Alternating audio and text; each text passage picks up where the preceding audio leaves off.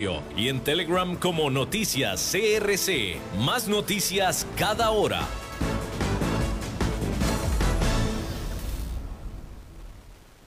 CRC 89.1 Radio y Cadena Radial Costarricense no se hacen responsables por las opiniones emitidas en este programa.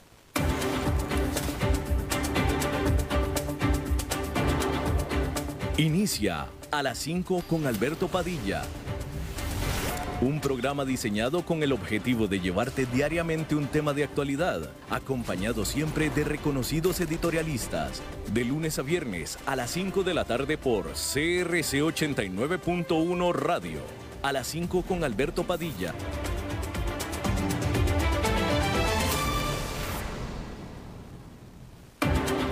La División Marina del Grupo VIO presenta las noticias internacionales.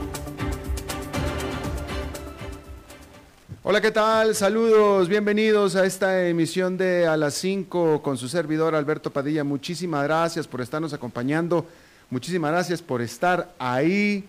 Le mando calurosos saludos desde las instalaciones y la señal de CRC 89.1 FM en San José, Costa Rica, desde donde estamos transmitiendo hasta el punto, en el tiempo y en el espacio en el que usted nos está escuchando. Estamos transmitiendo en diferentes plataformas por ejemplo, en Facebook Live, en la página de este programa a las 5 con Alberto Padilla, también en podcast, en las diferentes principales vías para ellos, Spotify, Apple Podcast, Google Podcast y otras tres plataformas importantes más. Aquí en Costa Rica, este programa que se transmite a esta hora en vivo a las 5 de la tarde, se repite todos los días a las 10 de la noche aquí en CRC 89.1 FM. Tratando de controlar los incontrolables, el señor David Guerrero, al otro lado de los cristales, y la producción general de este programa a cargo de la señora Lisbeth Ulet.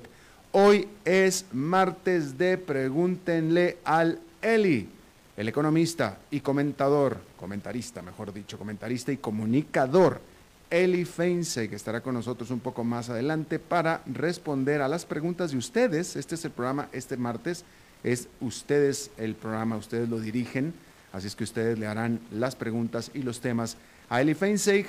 En la página de nuestro programa, a las 5 con Alberto Padilla, ahí está el posteo para hacer las preguntas, lo puede hacer también en la señal en vivo, ahí en Facebook. Y Eli Feinseig estará un poco más adelante de, en este mismo programa. Bien, déjeme comentarle que, bueno, pues hice, eh, como ya usted ya seguramente sabe, si es que nos ha estado siguiendo Hice el primer viaje internacional desde que comenzó la pandemia, poco menos de 13 meses. Eh, y pues vaya, déjeme, déjeme le comento esto. Yo eh, estuve en México, estuve en Guadalajara. Eh, yo toda la pandemia la viví en Costa Rica en este país de Costa Rica tengo que decir que nos tomamos el asunto de la pandemia bastante en serio. Eh, el gobierno, las autoridades se lo tomó bastante en serio, la población respondió bastante en serio y aún así, bueno, pues eh, tuvimos, vaya, importantes cifras de contagios y de eh, hospitalizaciones y de fallecimientos, este, eso que ni qué, ¿no? Eh, hubo algunos momentos, algunas instancias en las que el sistema público de Costa Rica pues estuvo a punto de estar en aprietos, vamos a decirlo de esa manera, ¿no? Con todo y que este país se lo tomó bastante en serio. Todas las indicaciones que yo siempre tuve fue que en México las cosas no se tomaron con la seriedad, cuando menos con las que se tomaron en Costa Rica. Esas son todas las indicaciones que yo tuve. Primero que nada, por el hecho de que en Costa Rica, en México, como usted sabe, yo soy mexicano, en México yo diría, por lo que yo pude saber y conocer, fácil el 50% de mi familia extendida, es decir, primos, tíos, etcétera, se contagiaron de COVID-19. Hasta donde yo, pude conocer, igual y fueron más, pero fácil mínimo un 50%. ¿Sí? Eh, y algunos de mis amigos, de mi grupo de amigos en México. Aquí en Costa Rica, la verdad es que yo no conocí mayor cantidad de gente con COVID. Eh, de mi grupo de amigos cercanos aquí en Costa Rica, solamente dos se contagiaron. En ambos casos fue porque tuvieron procedimientos que hacerse en el hospital y en el hospital se contagiaron. No hubo, no, hubo infección dentro del grupo. Eh, otra amiga que no pertenece al grupo, eh, mi queridísima amiga Tete, una mujer ya mayor de edad, bueno, pues falleció ella desafortunadamente muy recientemente pero de ninguna manera podría decir que proporcionalmente hablando, relativamente hablando, la misma cantidad de gente aquí en Costa Rica se contagió que en México con respecto a lo que yo conozco de mi gente cercana, ¿no? Entonces, pues eso me hace pensar que en México no se tomaron las cosas tan en serio. Entonces, le digo, todas las indicaciones van por ese lado. Bueno, pues Comentarle que ahora que estuve en Guadalajara, eh, yo no soy de Guadalajara, yo soy de Monterrey, pero todos mis amigos coincidimos en Guadalajara, puesto que la hija de uno de mis amigos de la infancia se casó, así es que había que cumplir con ese compromiso, esta boda que estaba ya eh, postergada por más de un año, ¿no? Bueno, pues llegando a Guadalajara me enteré que virtualmente el 100% de mis amigos, bueno, eh, el 98%, porque excepto uno, todos se habían contagiado ya de COVID. Yo conocía de un caso puntual, pero no que todos. Estamos todos en un chat y nadie lo había dicho, pero ya que estuvimos ahí en persona, resulta que todos. De tal manera que, pues en realidad, digamos que, pues aún estuvo peor de lo que yo pensaba, ¿no? Bueno, eso es en cuanto al pasado. Eh, hoy en día, estuve toda una semana ahí, ¿Y cuál pandemia, eh? ¿Cuál pandemia? Eh, yo no, vaya, Guadalajara es la segunda ciudad, bueno, en teoría ya es la tercera ciudad más poblada de México, todos los restaurantes llenos todo el tiempo, distanciamiento físico absolutamente mínimo, por no decir que nulo, fuera de que la gente trae cubrebocas y mascarillas, la vida corre perfectamente igual. Todos los restaurantes llenos, centros comerciales llenos, tiendas llenas, eh, la boda, tremenda boda como si nada. Eh, y, o sea, nadie, pues, o sea, nadie tenía miedo a la pandemia, eso es lo que le puedo decir. Nadie tenía ningún temor a la pandemia, como no fuera nada más por usar cubrebocas. Entonces, para mí, que vengo de un lugar donde se tomó bastante en serio, como fue Costa Rica, fue medio chocante, en el sentido de shock, ¿no? Eh, y bueno, pues yo en lo personal, eh, pues con las con los protocolos, pues los necesarios, en el sentido de que cubrebocas, eh, mucho lavarme las manos, mucho sanitizarme las manos, definitivamente. Pero, pues como le digo, o sea, o sea, si yo como mexicano, el 50% de mi familia se infectó, pues yo tengo motivos para estar preocupado. Yo quiero pensar que cualquier mexicano, como yo soy cualquier mexicano, también conoce la misma cantidad de gente que se infectó como yo. No puede ser que yo conozca más gente mexicana que un mexicano regular. ¿Estamos de acuerdo? Entonces, pues yo no sé por qué, vaya, yo con el solo hecho de que el 50% de mi familia y casi todos mis amigos se infectaron, pues ya con eso ya tengo suficiente como para agarrármela bastante en serio. Pero pues por lo visto soy el único mexicano porque todos los demás estaban encantados de la vida en la calle, ¿no?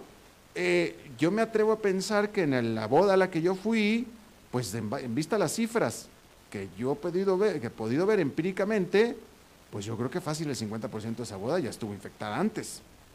O sea, a las cifras que he estado viendo yo en México, ¿no? Pero el punto es que nadie está preocupado, nadie está asustado, nadie nada. Y déjeme se lo digo de esta manera, yo me, me cuidé en la medida de lo posible, no podía faltar a este viaje, tenía un compromiso de ir a esta boda, tuve que ir a la boda, fui, eh, y, y, a ver, ¿cómo le puedo decir esto? Eh, de acuerdo a todo lo que nosotros hemos estado viviendo en Costa Rica, como hemos vivido la pandemia en este país, incluso también en contacto con mis amigos en España, que se lo han tomado también bastante en serio y están bastante asustados, este, y de acuerdo a lo que conocemos y a los protocolos que debemos de tomar y los, y los, y los consejos y etcétera, yo diría fue un viaje de muy alto riesgo para mí y probablemente, de acuerdo a todo lo que conocemos, debí haber llegado yo aquí, vaya, déjeme se lo digo, fue bastante riesgoso. Pero pues hasta ahora estoy bien, hasta ahora estoy bien, este, vaya, no, me parece que, vaya, hasta ahora todo bien, ¿no? Nunca había nadie con síntomas, eso se lo puedo decir, no vi con nadie con síntomas en ninguna parte, eh, pero vaya, no sé, o sea, lo único que le estoy tratando de decir es que hay otras partes en las que la gente está menos estresada y que ha sufrido mucho más del COVID-19 que en donde yo conozco, que es en Costa Rica, y la vida se lleva mucho más distendida déjeme se lo digo así, ¿no? Todavía estoy procesando, todavía estoy procesando lo que, lo que yo vi. Este, eh, eh, afortunadamente, bueno, de mi familia, se lo comenté yo aquí, mi tío, el hermano de mi padre, falleció, un hombre octogenario, y falleció él. El resto de mis amigos a todos les dio, como le dije, nadie lo sufrió de manera muy fuerte. Eh, y ahí estaban todos encantados de la vida, pero pues no sé, digamos que vivía algo diferente de lo que yo me esperaba respecto a lo que he vivido yo aquí en Costa Rica. Eh, estoy tratando de relacionarle ese mensaje, ¿no? Este, eh, de nuevo, todo el tiempo tuve mascarilla, todo el tiempo me estuve lavando las manos. Eh, si alguien me hubiera platicado a mí lo que yo hice y a donde yo fui y viajé, yo diría, esta persona estuvo en muy alto riesgo y todo me indica que debió haberse infectado o estuvo mucho peligro. Eso es lo que yo diría de alguien como yo. Pero sin embargo, aquí estoy, bien, afortunadamente. Pero sí en otras partes no se la tomaron tan, no se asustaron tanto como aquí. Eh, déjame se lo digo así de esa manera, ¿no? Pero en fin. Bueno, en este fin de semana, cambiando de tema, hay que decir que Dos de los principales bancos del mundo sufrieron pérdidas importantísimas de miles de millones de dólares luego que la semana pasada una empresa de inversión en Wall Street se viera obligada a deshacerse de sus posiciones accionarias. Estos bancos fueron Nomura y Credit Suisse y dijeron tan pronto empezó la semana que sus ganancias podrían sufrir impactos significativos después de que un cliente de su división de corretaje incumpliera con el pago de sus posiciones de margen, lo que sacudió a Wall Street durante el lunes y también este martes. Las acciones de ambos bancos se desplomaron, eliminando miles de millones de dólares de su capitalización de mercado. Si un cliente no puede entregar dinero en efectivo para cumplir con su posición de margen en su cuenta, el corredor entonces puede deshacerse de las acciones que el cliente tiene en su lugar. Y eso parece ser, bueno, eso ya quedó claro que, fue lo que sucedió en este caso. La empresa de inversión Arqueos Capital es la que estuvo y está en el centro de esta tormenta. Eh, esta Arqueo Capital eh, tenía posesiones importantes de acciones de empresas de medios, concretamente Viacom CBS y Discovery. Y eh, pues bueno, Credit Suisse dijo en un comunicado que un importante fondo de cobertura con sede en Estados Unidos, es decir, Arkeon no cumplió con sus compromisos de margen y dice que este incumplimiento pues afectó a algunos otros bancos, concretamente Nomura. Dijo que tras el fracaso del fondo para cumplir con estos compromisos de margen, Credit Suisse y varios otros bancos están en el proceso de salir de estas posiciones. El banco agregó que si bien en este momento es prematuro cuantificar el tamaño exacto de la pérdida resultante en esta salida, podría efectivamente ser muy importante y material para nuestros resultados durante el primer trimestre. Eso se dijo Credit Suisse. Por su parte, Nomura dijo que sus pérdidas podrían llegar a los 2 mil millones de dólares y atribuyó el impacto a transacciones con un cliente estadounidense, que es este Arqueón, ¿no? Eh, el banco Nomura dijo que está evaluando actualmente el alcance de la posible pérdida y el impacto que podría tener en sus resultados financieros consolidados. De nuevo, las acciones de estas dos se desplomaron de manera muy, muy importante. Y ahora entonces, ya para la jornada del martes, ya las grandes preguntas empezaron a ser cómo era posible que Arquegos pudiera navegar por debajo del radar. ¿Cómo es posible que pudiera tener y generar esta cantidad de pérdidas sin que nadie se hubiera dado cuenta o hubiera levantado una alarma? decir que esta dramática implosión de Archegos Capital Management es otra advertencia más a Wall Street sobre los peligros de un fuerte apalancamiento y un, y un comportamiento especulativo impulsado por las bajísimas tasas de interés. También es una llamada de atención para los reguladores sobre los riesgos ocultos que siguen habiendo dentro del sistema financiero.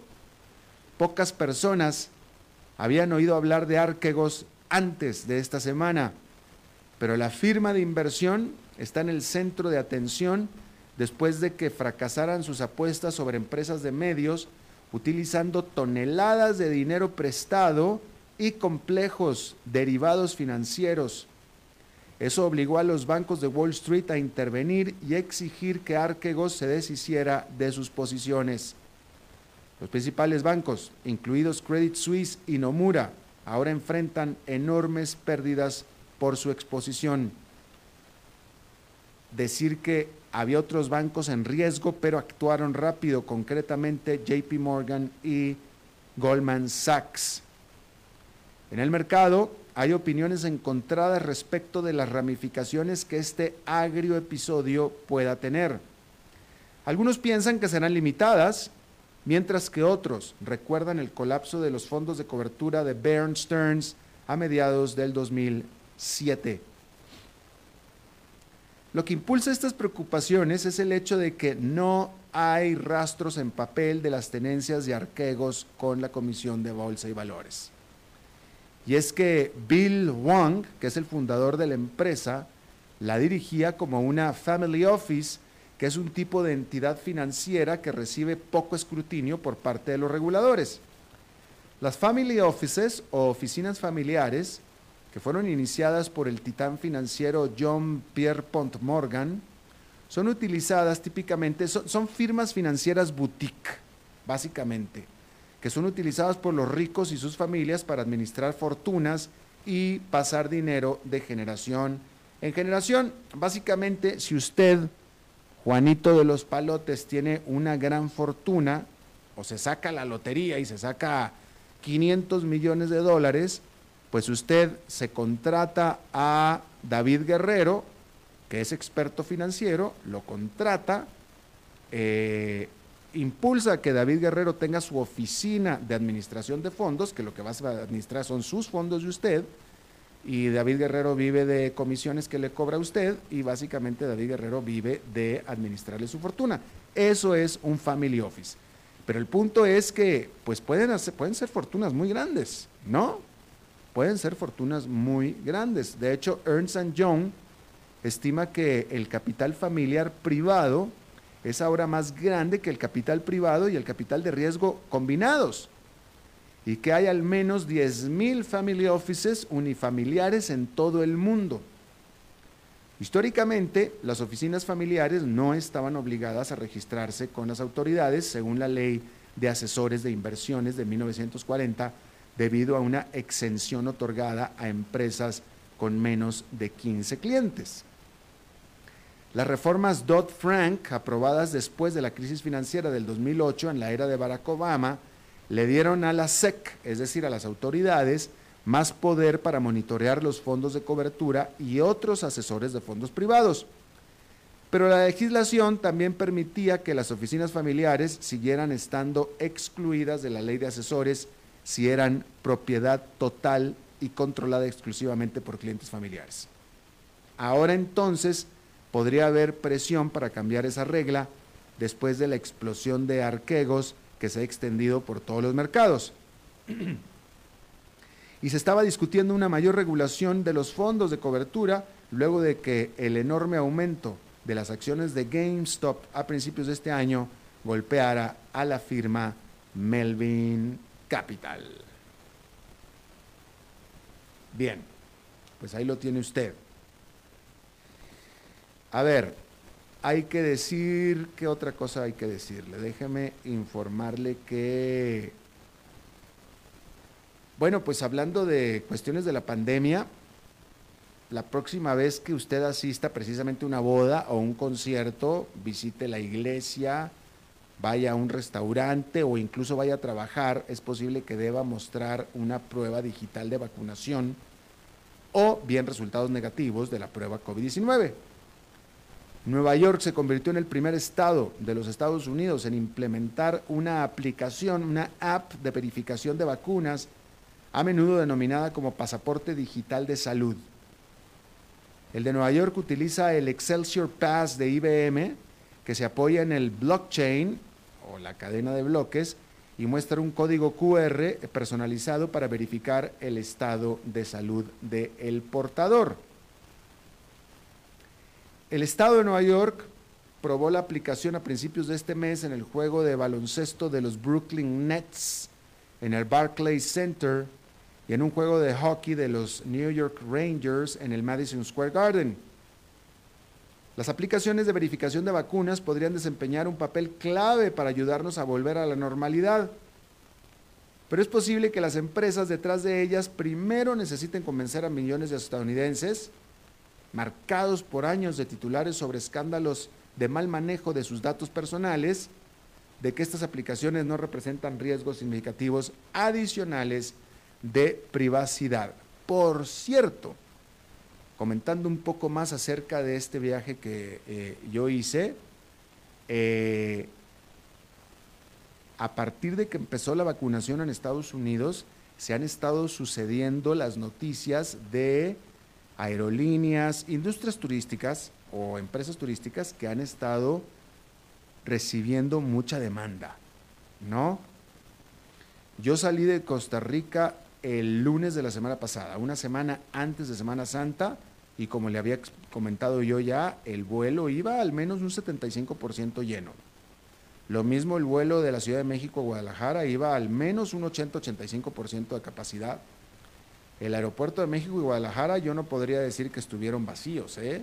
No digo que estaban abarrotados, pero no estaban vacíos. Y ayer que viajé de regreso, lunes de Semana Santa, digo, tomando en cuenta que se supone que los días pesados de viaje para Semana Santa pues son los de fin de semana, ¿no? La gente viajó pues sábado y domingo. Pues déjame informo que también viajó el lunes, porque la cola en el aeropuerto de Guadalajara para hacer el, eh, para documentar maleta bastante nutrida el vuelo de Guadalajara a México bastante lleno y el vuelo de México a San José, Costa Rica anoche sobrevendido. Tan sobrevendido que Aeroméxico estaba pidiendo voluntarios, concretamente siete, ofreciéndoles 400 dólares y estancia y alimentos para que salieran al día siguiente, es decir, hoy. Sobrevendido el vuelo y el vuelo, por supuesto, que venía 100% lleno. Así es que definitivamente la gente ya está empezando a viajar, ya está empezando a salir. Y no sé si usted lo habrá notado, pero esta Semana Santa ya se parece bastante como a la Semana Santa de hace dos años. No le digo que la del año pasado, porque la del año pasado estábamos encerrados, sobre todo aquí en Costa Rica, ¿no? Este es un mensaje para los ticos, pero esta Semana Santa me parece a mí que ya se parece mucho a las Semanas Santas que conocemos. Con lo que le digo entonces, cuídese, cuídese, porque de hecho en Costa Rica los, las cifras de infecciones están aumentando, ¿eh? y no nada más en Costa Rica, en varios países más. Pero usted sabe que Costa Rica sí están aumentando definitivamente. Bien, déjeme le digo que la pandemia global y generalizada parece haber afectado a los grandes bancos de China menos de lo que se esperaba originalmente. La semana pasada, el Industrial and Commerce Bank of China y el China Construction Bank reportaron un crecimiento de sus ganancias netas de 1,2 y 1,6% para el 2020 respectivamente, superando las expectativas de los analistas. Durante la crisis, los bancos han mantenido en gran medida bajo control las deudas incobrables, aunque el regulador bancario permitió a los prestamistas refinanciar muchos préstamos incobrables generados en los últimos 12 meses.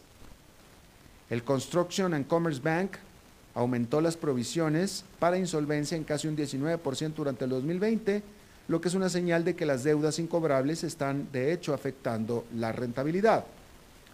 Este martes, el Banco de China anunció que su utilidad neta aumentó en casi un 70% durante el cuarto trimestre del 2020 en comparación con el mismo periodo del año anterior, mientras que del Banco Agrícola de China aumentó su utilidad neta en un 61%. Los analistas del Banco de Inversión Europeo Jeffries esperan que el sector bancario chino tenga un desempeño superior en el 2021 en un entorno que seguramente será definitivamente más amigable que el del año pasado. Y nos quedamos en China porque, a pesar del nombre, los metales raros están en todas partes, no son tan raros. Titanio, manganeso, cromo, etcétera, son esenciales para tecnologías que van desde baterías y turbinas eólicas hasta misiles guiados por láser. Para Occidente, esto presenta un problema y es que China domina las cadenas de suministro de metales raros. En la, década de los 80, Deng Xiaoping, el líder de China, en ese momento reconoció su valor, comparando su importancia para China con la del petróleo para el Medio Oriente. Para el 2010, el país era ya responsable de aproximadamente 95% de la extracción de metales raros, controlando minas en todo el mundo. Ante esta incómoda dependencia y la creciente demanda, Occidente está intensificando tardíamente su juego. El hecho que de los metales raros son cruciales para las tecnologías de energía limpia necesarias para combatir el cambio climático es definitivamente un motivador. Estados Unidos, Australia, Canadá, la Unión Europea, todos han tomado medidas para fomentar cadenas de suministro seguras pero China sigue estando al menos una década delantera y aunque la intervención del gobierno puede fomentar la innovación, definitivamente llevará algún tiempo cerrar esta importante brecha. Bueno, en la India el advenimiento de Netflix y Amazon dieron impulso a los antes desconocidos pero atrevidos cineastas de el gigante asiático. Pero ahora eso se está convirtiendo en tremendo problema, porque el creciente escrutinio gubernamental de los proyectos fílmicos financiados por Amazon y Netflix está preocupando a muchos creadores en Mumbai, que es el hogar de la industria cinematográfica de la India. Los programas originales de Amazon Prime y Netflix han provocado últimamente la ira de políticos indios y ciudadanos comunes que consideran que estas películas y programas de televisión son insensibles a sus creencias culturales y religiosas. De hecho, se han acumulado denuncias policiales contra creadores y ejecutivos de empresas y algunos de los delitos de los que han sido acusados como cometer actos deliberados o maliciosos destinados a ultrajar los sentimientos religiosos, así es como lo dijeron, conllevan penas de prisión de hasta tres años, una multa o ambos. El gobierno del primer ministro Narendra Modi anunció nuevas reglas y pautas para los servicios de descargas de películas, aunque no hay prohibiciones explícitas sobre temas particulares. La comunidad creativa de la India teme ahora que los servicios de descargas puedan ceder bajo esta presión y se abstengan de tocar a historias que sean siquiera remotamente controvertidas y por tanto atractivas. Y bueno, como usted sabe, el canal de Suez finalmente ya se liberó. Fueron tan solo unos cuantos días Pero sin embargo, eso no quita la presión a las cadenas de suministro del mundo, porque en esos varios días se acumularon cientos de buques. El lunes había 367 buques, incluidos, o sea, cuando se liberó el barco o el, canal, había 367 buques, incluidos 35 petroleros y 96 buques portacontenedores que estaban esperando cruzar el canal. ¿Sí?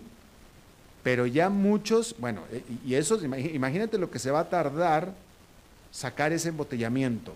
Se va a tardar muchísimo. Y muchos otros ya los habían mandado ya a darle la vuelta a África. Con lo cual van a tardar dos semanas más en llegar todos esos suministros. Así es que definitivamente hay una tensión importante de todos modos en la cadena de suministros en lo que se trata de volver a una normalidad que ya no era normal, porque ya habíamos entrevistado incluso nosotros aquí al ejecutivo de Maersk, ¿se acuerda? Hace ya como un mes o mes y medio, donde ya había denunciado este ejecutivo de Maersk, que es la eh, naviera de contenedores más grande del mundo, que había fuertes, fuertes problemas para poder hacer llegar a los productos por falta de contenedores. ¿Se acuerdan ustedes de esa entrevista? Muy interesante. Bueno, pues este asunto del canal de Suez definitivamente viene a poner más y más problemas. Hoy es martes de Pregúntenle a Leli. Hagan las preguntas a Leli Feinse, que va a estar aquí con nosotros después de esta pausa. A las 5 con Alberto Padilla, por CRC 89.1 Radio. Las noticias internacionales fueron presentadas por la División Marina del Grupo VIO. Dijo Salvador Dalí. Un gran vino requiere un loco para hacerlo crecer, un hombre sabio para velar por él, un poeta lúcido para elaborarlo y un amante que lo entienda.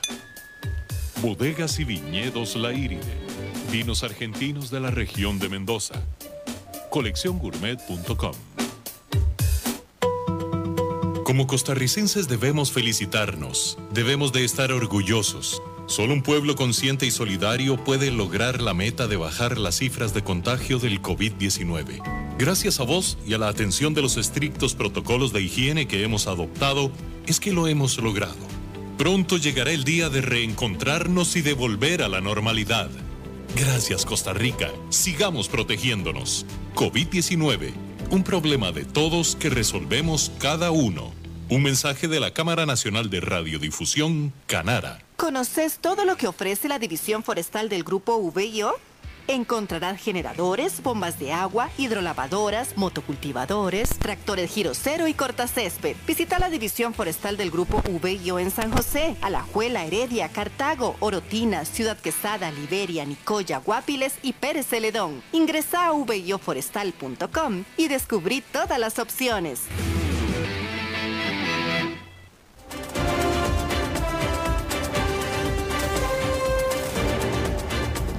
Seguimos escuchando a las 5 con Alberto Padilla. Bueno, muchísimas gracias por continuar con nosotros. Martes de Pregúntenle al Eli y Eli Feinse ya está con nosotros. Eli, ¿cómo estás? Hola Alberto, muy bien, aquí con toda la pata. Qué bueno, me da mucho gusto. ¿Estás en casa o saliste?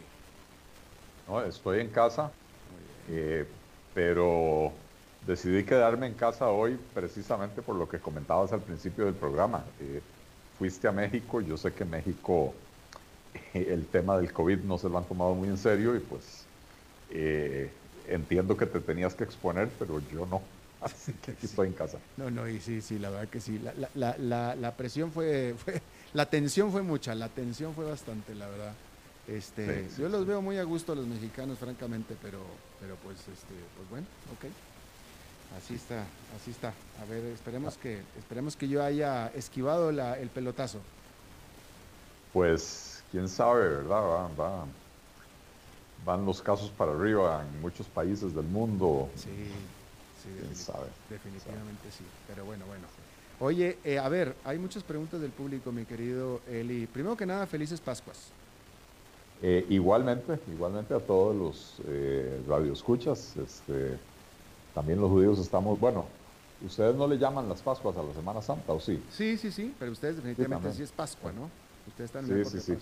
Nosotros también estamos celebrando la Pascua judía. Este, así que, pues muchas gracias. Bueno, Carol Murillo te pregunta a ella que le quisiera saber qué piensas acerca de los impuestos al carbono como un mecanismo para que las actividades lucrativas paguen de acuerdo con su nivel de impacto ambiental.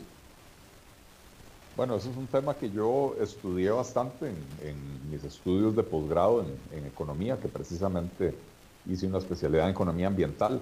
Eh, y ciertamente, eh, eh, buena parte del problema de, las actividades contaminantes es que quien contamina no, no paga por el daño que causa y entonces al no tener que pagar, digamos que incurre en esa actividad en exceso, más allá de lo que, de lo que es socialmente conveniente. Entonces, eh, siempre es preferible a la hora de tratar de regular estas cosas utilizar mecanismos de precios, es decir, eh, cosas que le, le, envíen al contaminador la señal de que pues, si contamina es caro y tiene que pagar, eh, que otro tipo de regulaciones que en inglés se llaman command and control, que es básicamente decirle, mire, usted que tiene una fábrica con una chimenea, a esa chimenea instálele eh, eh, tal filtro para, para filtrar, eh, para filtrar sus, sus emanaciones. es mejor cobrarle por lo que contamina, porque al cobrarle por lo que contamina se le, se le crea un incentivo para que disminuya la contaminación, para que busque tecnologías que le permitan producir con menor contaminación en vez de una tecnología que le permite seguir contaminando, aunque el filtro atrapa parte de los contaminantes, ¿verdad? Eh, ahora, eh, si estamos hablando de Costa Rica en este momento, en, medio de una, de una crisis fiscal eh, que vino a complicar una, una situación ya casi secular de, de, falta de crecimiento económico, ponerse a pensar en estos momentos en Costa Rica en meterle impuestos a la actividad productiva sin que haya reactivación, sin que haya simplificación de trámites, sin que haya facilidad para, poder emprender y desarrollar negocios en este país, eso sería pegarle el tiro de gracia a lo, a lo poquito que va quedando del sector privado de este país. Así que todo en su momento, este no es el momento de estar pensando en este tipo de impuestos. Bueno, y hablando de impuestos, Elvin José Castillo te pregunta, ¿cómo bajar impuestos sin incrementar el déficit fiscal? Y también te pide que expliques un poco más sobre la curva del Laffer. Buenísimo. Eh, como no voy a poder dar aquí todo el detalle, voy a invitar a don Elvin a que, a que busque un artículo que yo escribí por ahí de octubre del 2018. Eh, y si me escribe después por Facebook, yo con mucho gusto se lo envío.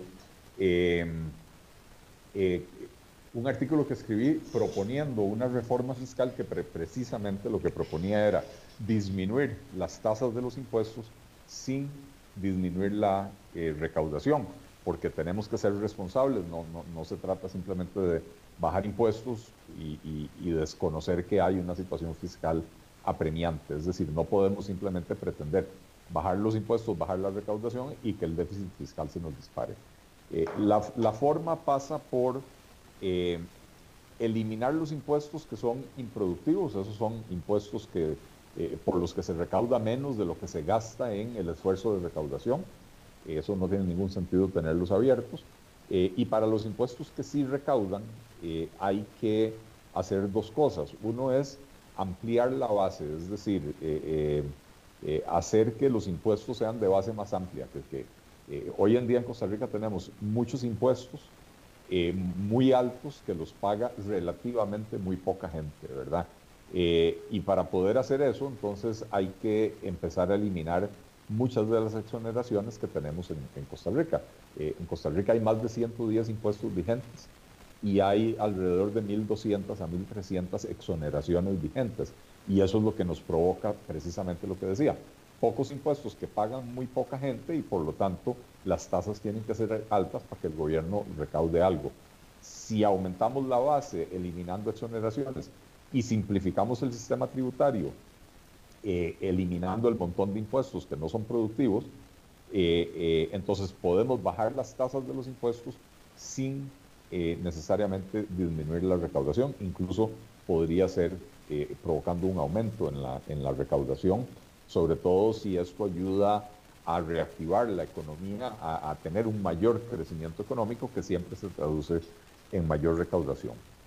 La curva del Laffer es un concepto teórico económico que lo que nos dice es que hay una relación entre la tasa impositiva y la recaudación. Eh, y esa relación es, es como una campana, una curva de campana, donde cuando la tasa de impuesto es baja, si usted sube la tasa del impuesto, eh, la recaudación va a subir. A partir de cierto punto, subir la tasa de impuesto más bien provoca que la recaudación baje, porque entre más alta la tasa de los impuestos, mayor es el incentivo para la evasión, mayor es el desincentivo a la producción y por lo tanto todo eso se traduce en, menor recaudación. Eh, entonces, eh, para que una bajada de impuestos provoque un aumento en la recaudación eh, a punta de, de curva del AFER, tenemos que estar seguros de que estamos en una tasa de impuestos que está, digamos, más allá del punto donde la tasa de impuestos eh, lo que está generando es precisamente estos desincentivos. Es decir, eh, eh, si vemos la curva, digamos, la, campana, del, pico de la campana hacia la derecha, usted lo que tiene es una, una situación donde sube la tasa del impuesto, baja la recaudación. Entonces, si estamos en ese segmento, vale la pena bajar la tasa del impuesto para aumentar la recaudación. muchas personas, a veces por no entender bien el concepto, piensan que cualquier bajada de impuestos va a aumentar la recaudación. No, si estamos en la primera mitad, en la mitad izquierda de la campana, eh, eh, bajar la tasa más bien va a bajar la, recaudación. En Costa Rica hay indicios de que estamos del lado derecho de la curva, es decir, que estamos del lado donde si se bajan los impuestos aumentaría la recaudación. Hay incluso un estudio que hizo, eh, hicieron algunos colegas economistas, incluyendo a mi amigo Mauricio Soto, eh, que en ese momento trabajaba en el Banco Central, ahora me parece que trabaja en, en la Superintendencia de Pensiones o, en alguna de estas, este, donde hicieron algunos análisis de sensibilidad y demostraron que pequeñas disminuciones en la tasa del impuesto de la renta eh, eh, se traducirían en aumentos en la recaudación. Muy bien.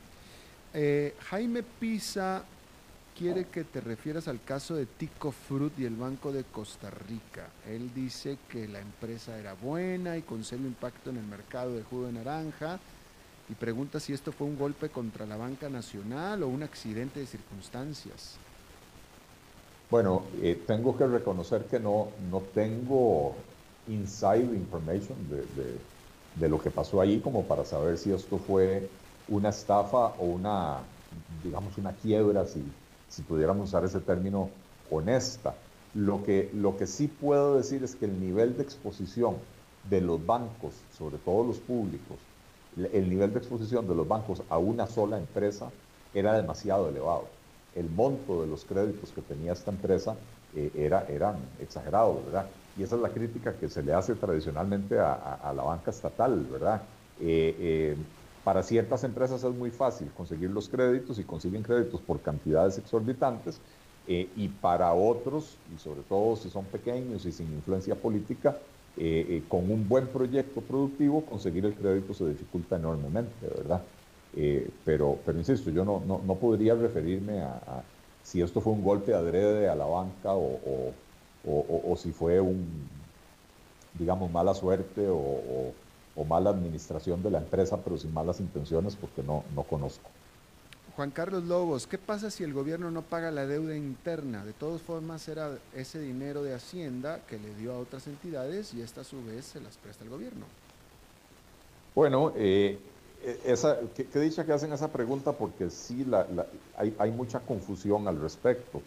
Em, si bien es cierto que la mayor parte de la deuda interna está en manos de entidades públicas, y entonces uno podría hacer la analogía de que la deuda interna es pasarse de dinero del bolsillo derecho al bolsillo izquierdo y, viceversa, ¿verdad?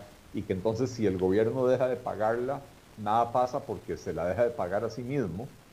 Lo cierto es que en Costa Rica tenemos por decisión política desde hace muchos años, tenemos en el sector público una serie de actividades que en realidad son comerciales y de otras servicios públicos, etcétera, que si, no se les honran las deudas, podrían entrar en, procesos de, quiebra o de, o de em, eh, apretazón de, liquidez, ¿verdad? Veámoslo así, el ICE eh, es una empresa que está en competencia, eh, bueno, por lo menos en el área de telecomunicaciones, y es una empresa que brinda el servicio de electricidad, el servicio público, es uno de los grandes tenedores de bonos del gobierno si usted le deja de pagar, o sea, si el gobierno le deja de pagar al ICE los bonos que tiene, el ICE no va a tener dinero para, invertir en, nuevas infraestructuras, nuevas tecnologías, etcétera, y podría perder competitividad en el, mercado. Es más, podríamos llevar al ICE a la quiebra con, eh, digamos, secuelas o consecuencias mucho peores. Eh, y, bueno, los, el principal, como, como grupo, el principal tenedor de bonos de la deuda costarricense por mucho son los regímenes de pensiones. Y si a los regímenes de pensiones que tienen invertido el dinero de los trabajadores, ojo, no es dinero público, es dinero de los trabajadores. entonces, si los fondos de pensiones que tienen invertido el dinero de los trabajadores en títulos del gobierno, se les deja de pagar la deuda que el gobierno tiene con esos fondos de pensiones, hacemos quebrar los fondos de pensiones quebramos al IBM, quebramos al régimen del Poder Judicial, quebramos al régimen del Magisterio, pero también quebramos a las operadoras privadas o a las operadoras más bien de pensiones complementarias eh, y, dejamos a todos los trabajadores costarricenses sin su dinero, ¿verdad? Entonces sería prácticamente una incautación, una, una confiscación del dinero de los trabajadores.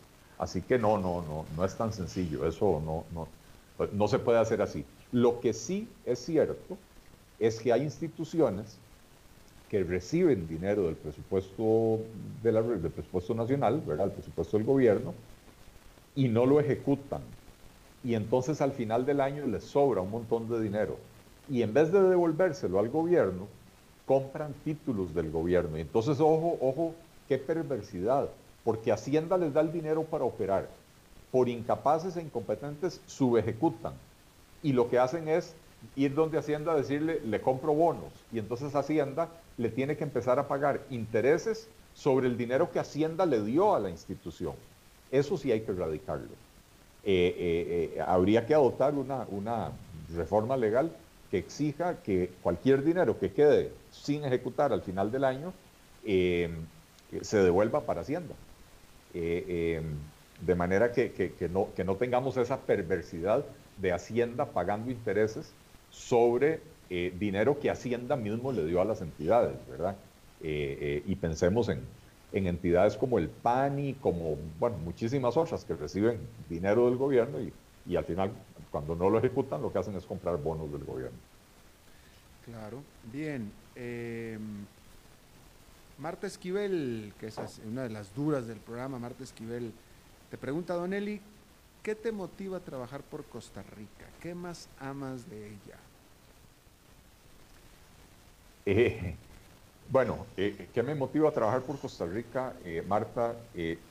vea, yo, yo soy una persona que, quiero vivir bien y que tengo la convicción de que para poder vivir bien necesito que todo lo que me, lo que me rodea, y eso es la sociedad en la que vivo y convivo, tiene que estar bien. Que para yo poder elevarme, necesito que la sociedad me, impulse hacia arriba, ¿verdad? Y yo quiero eso mismo para todos los demás ciudadanos. Eh, creo que tengo la preparación, los conocimientos, le he dedicado años a analizar la problemática nacional, pero no solo a analizarla, sino que me he dedicado a escribir artículos, sesudos, comentarios, análisis, donde no solo analizo y, hago diagnósticos, sino también propongo soluciones. Entonces, estoy preparado para, para, eh, para hacerlo en este momento. Veo en los últimos años que el país está, ha tomado un rumbo eh, terriblemente equivocado Y me parece que en tiempos así es cuando uno tiene que decir presente, dar la cara y decir, señores, yo propongo algo mejor de lo que, de lo que está ofreciendo eh, la generalidad del, del, espectro político costarricense. Tengo las ideas, me he rodeado de la gente que, que, me va a ayudar a, llevar esto adelante y sería demasiado egoísta de mi parte eh, eh, no hacerlo, no hacerlo. Yo vengo de una familia que, llegó a Costa Rica hace, hace poco menos de 100 años, de hecho ayer precisamente un primo, ayer o antier, un, primo se encontró en, en la mesita de noche de, su mamá, mi tía, eh, una señora de 80 y resto de años, eh, eh, la, cartilla de naturalización de mi abuelo, que llegó a Costa Rica a final de los años 20, se naturalizó en los años 30, ¿verdad? y vengo de una familia que, que, llegó a Costa Rica huyendo de la peor persecución en la historia de la humanidad y una persecución por motivos raciales y religiosos. Costa Rica nos abrió las puertas Aquí hemos podido vivir en paz, desarrollar nuestros, nuestros proyectos de vida, practicar nuestra religión, eh, eh, convivir con, una sociedad maravillosa. Eh, vivo eternamente agradecido y, pues si tengo las condiciones para ayudarle a, Costa Rica a mejorar a toda la ciudadanía costarricense, sería ingrato de mi parte no hacerlo. Interesante. ahora que comentabas de tu abuelo, definitivamente tu abuelo de manera personal tenía él de manera personal que agradecerle a la nueva tierra, puesto que él fue el que, el que, hizo este cambio. Pero ¿tú crees que se les inculcó desde tu abuelo hasta ti este tipo de agradecimiento, de, situaciones, eh, de, conciencia espacial, digámoslo así?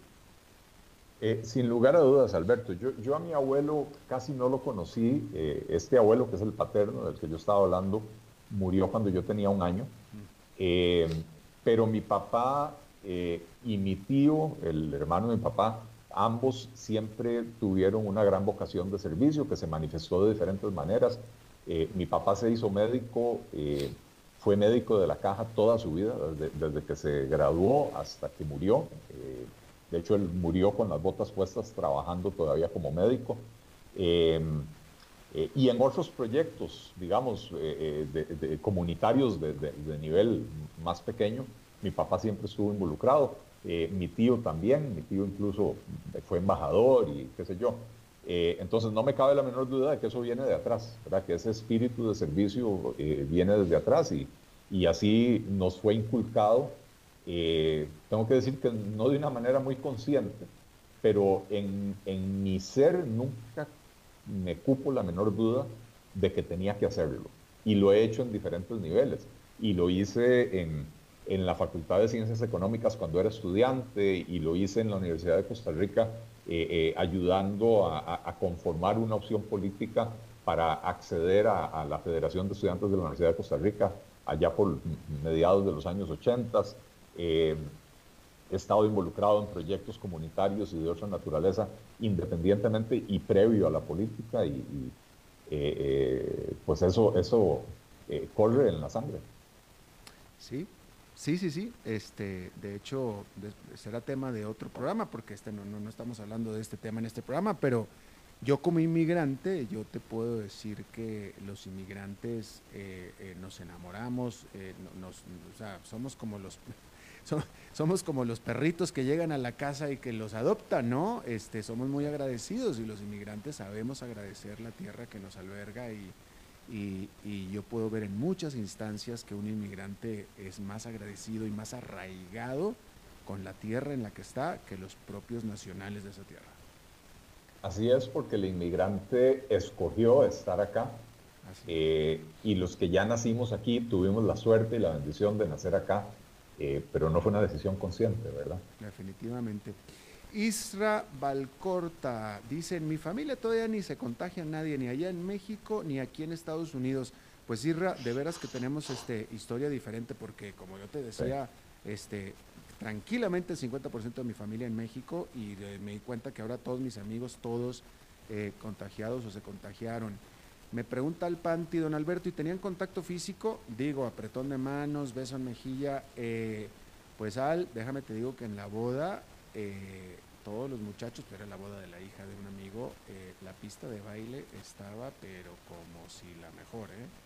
Eh, tengo que decir eso. Este, yo no bailé, es más, de hecho yo, yo como todos mis amigos estaban ya, ya se habían infectado, entonces digamos que yo estaba en esta burbuja de infectados, de anticuerpos, ¿no? Pues yo era, yo y otros, de todo el grupo ampliado de 15, 20 amigos, eh, yo y uno más éramos los únicos que nunca nos hemos contagiado todavía, todos los demás ya. Entonces, pues digamos que todo el mundo estábamos dentro de esa burbuja protegida eh, y no bailamos nosotros en la pista de baile, pero este, esa pista de baile estaba totalmente abarrotada con gente bailando, todos sin mascarilla obviamente.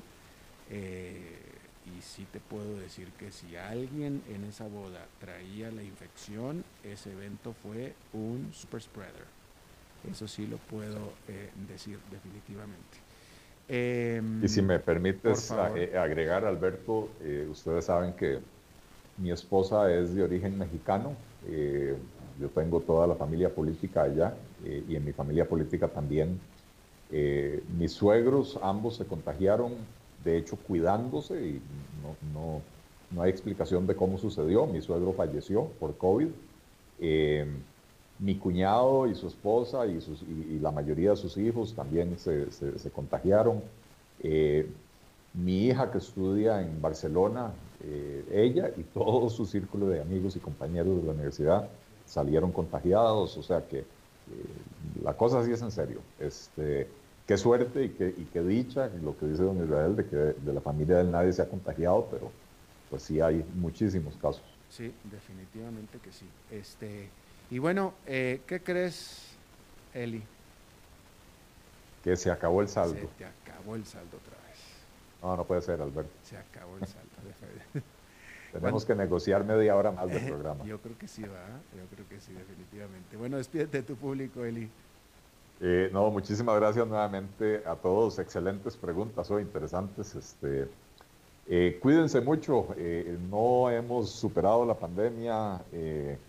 el proceso de vacunación marcha desesperantemente lento y a pesar de que habían caído los casos nuevos en las primeras semanas del año ya otra vez están creciendo y mejor no nos expongamos innecesariamente. Eh, yo soy un fiel creyente y un fiel proponente de que tenemos que eh, buscar retomar la mayor normalidad posible, pero siempre con las medidas de distanciamiento, con el lavado de manos, las mascarillas y no salir si no es estrictamente necesario, francamente. Así que eh, muchísimas gracias a todos. Alberto, a ti como siempre por tenerme por acá a nuestro amigo Andrés Quintana por el espacio en la radio y nos vemos la próxima semana, nos escuchamos o nos vemos. Oye, y por cierto, déjame te pregunto, tú que yo apenas acabo de llegar anoche, esta, esta madrugada, pero pareciera que la Semana Santa esta, como decía yo, pareciera que la gente como que no está en San José, ¿va? Pues me, me contó ayer un amigo que, que el sábado eran tales las presas carretera a, las playas que mucha gente se estaba devolviendo. Eh, o sea, que en la carretera daban la vuelta en U porque era imposible avanzar y probablemente algunos que dijeron, la verdad es que si seguimos el camino vamos a llegar a, estar en un, puro molote. Em, pero pues sí, pareciera ser que, la gente pues anda, anda aprovechando. Ojalá que, digo, ojalá que cuidándose eh, yo, yo fui a la playa con mi esposa y mi hija y mi suegra a principios de año, no fuimos a final de año porque no queríamos ir a estar metidos en, molotes. Eh, y ciertamente lo hicimos responsablemente y con cuidado, y pues, cuando uno está al aire libre en la playa eh, y guardando la distancia con los vecinos y todo, pues no hay ningún problema, pero, pero eh, el asunto es que mucha gente, sobre todo los jóvenes, les encanta ir a los bares y a las discos y todo eso, y ahí sí que es imposible, ¿no? Claro, claro. Bien. Bueno, pues gracias, Eli. Eh, a ti, Alberto. Que estén muy bien todos. Igualmente. Bien, y eso es todo lo que tenemos por esta emisión de Pregúntenle a Leli, porque es martes. Muchísimas gracias por habernos acompañado. Espero que termine su día en buena nota, en buen tono, y nos reencontramos en 23 horas. Que la pase muy bien.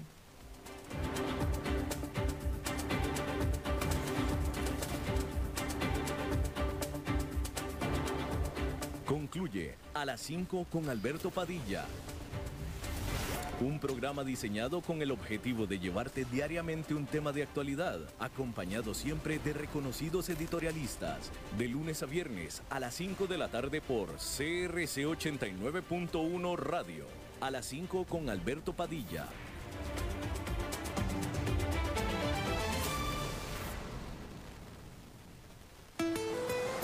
Desde España nos llegan las mejores conservas de mariscos vigilante pulpo, sardinas, mejillones, calamares y muchas otras presentaciones más. Cosechadas directamente desde el Mediterráneo, ricos en aceite de oliva y omega 3. Productos Vigilante, la salud viene del mar.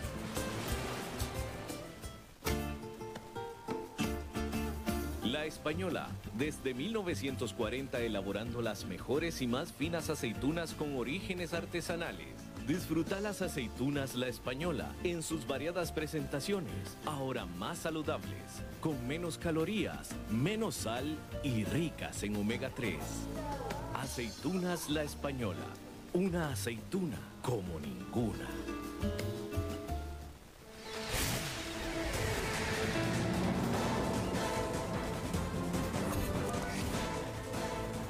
Inicia el resumen informativo en noticias CRC 89.1 Radio.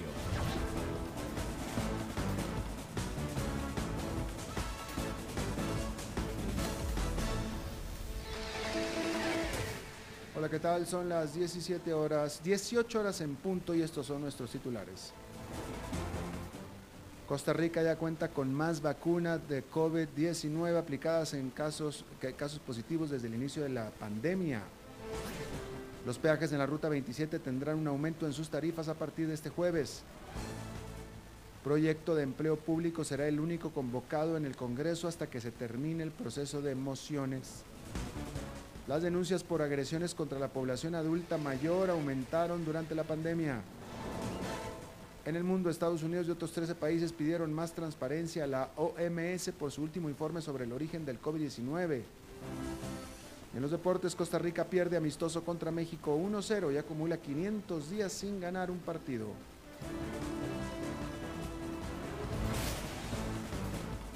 Salud.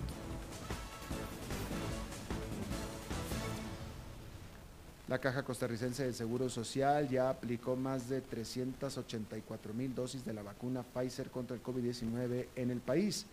Este número se compone entre 224 mil primeras dosis y 160 mil segundas dosis, según las cifras de la caja. De acuerdo con las estadísticas del Ministerio de Salud, ya hay más personas inmunizadas contra el COVID-19 que contagiados desde el inicio de la pandemia en el país el 6 de marzo del año pasado. Todas estas dosis se han aplicado a personal de primera atención y personas de más de 58 años con o sin factores de riesgo adicionales a la edad en sí misma, según explicó Diana Paniagua de Vigilancia Epidemiológica de la Caja. Servicios. Los peajes en la Ruta 27 tendrán un aumento en sus tarifas a partir de este jueves. La concesionaria de la carretera, Global Vía, comunicó que los cambios obedecen a la modificación tarifaria trimestral. Para las motos y los vehículos livianos, los precios seguirán igual, a excepción de los peajes de Ciudad Colón y Costanera Sur, donde la tarifa aumentó 10 colones. En el caso de los buses y camiones, el aumento ronda entre 10 y 20 colones en las diferentes estaciones de la Ruta 27. Global Vía señaló que la devaluación del colón y la inflación externa son los factores asociados al incremento de las tarifas. La lupa está ahora sobre la Asamblea Legislativa. El proyecto de empleo público será el único convocado en la sesión extraordinarias hasta que se agoten las mociones de reiteración y se envíe a consulta a diversas instituciones. Así lo informó eh, y lo confirmó el presidente Carlos Alvarado ante las consultas de la prensa. Los diputados dejaron el plan de empleo público con 300 mociones por discutirse antes de las consultas y el primer debate. Alvarado dijo que una vez culminado el proceso de reiteraciones, se podrán convocar proyectos como el del Fondo de Avales y el préstamo con el Fondo Monetario Internacional. En este momento y hasta el 31 de julio, los diputados tendrán que conocer única y exclusivamente los proyectos que convoque el Poder Ejecutivo. Judiciales. Las denuncias por agresiones contra la población adulta mayor aumentaron durante la pandemia. El organismo de investigación judicial contabiliza 112 denuncias por este tipo de situaciones durante el año, mientras que en todo el 2020 se presentaron 273 casos en total. Freddy Chacón, de la sección especializada en trata de personas del OIJ, comentó en 8 de cada 10 casos los maltratos provienen de los familiares de las víctimas. La Policía Judicial considera que la cantidad de casos podría ser mucho mayor, sin embargo algunos adultos mayores temen denunciar a las agresiones en su contra.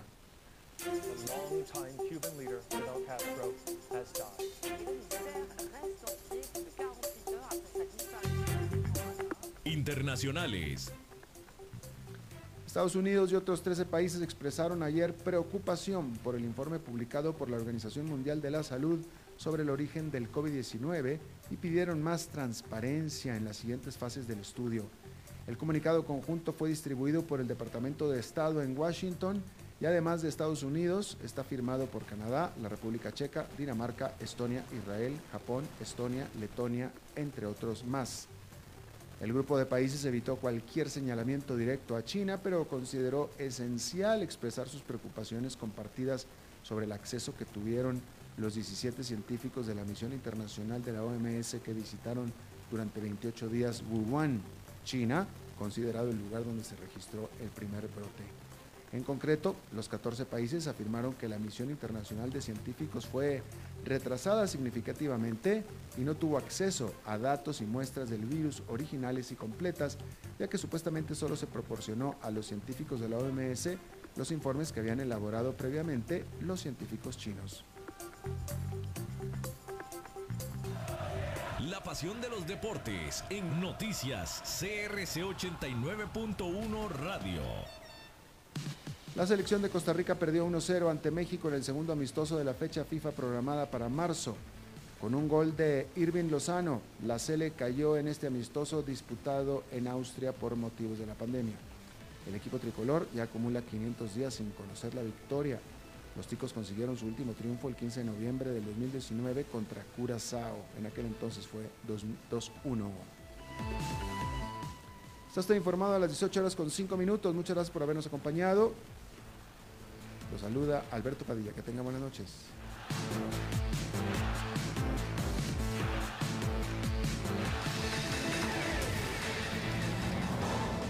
Más noticias en nuestra web, crc891.com. Seguimos en Facebook, Instagram y Twitter como CRC891 Radio y en Telegram como Noticias CRC. Más noticias cada hora.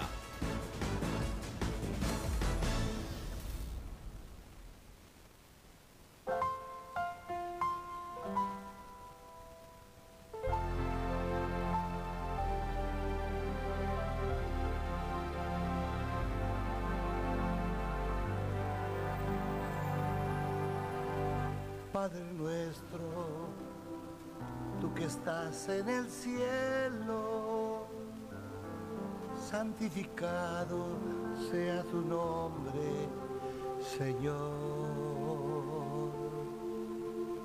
Que tu reino venga siempre a nosotros y se haga siempre tu voluntad tierra como en el cielo. Danos hoy el pan de cada día, Padre nuestro.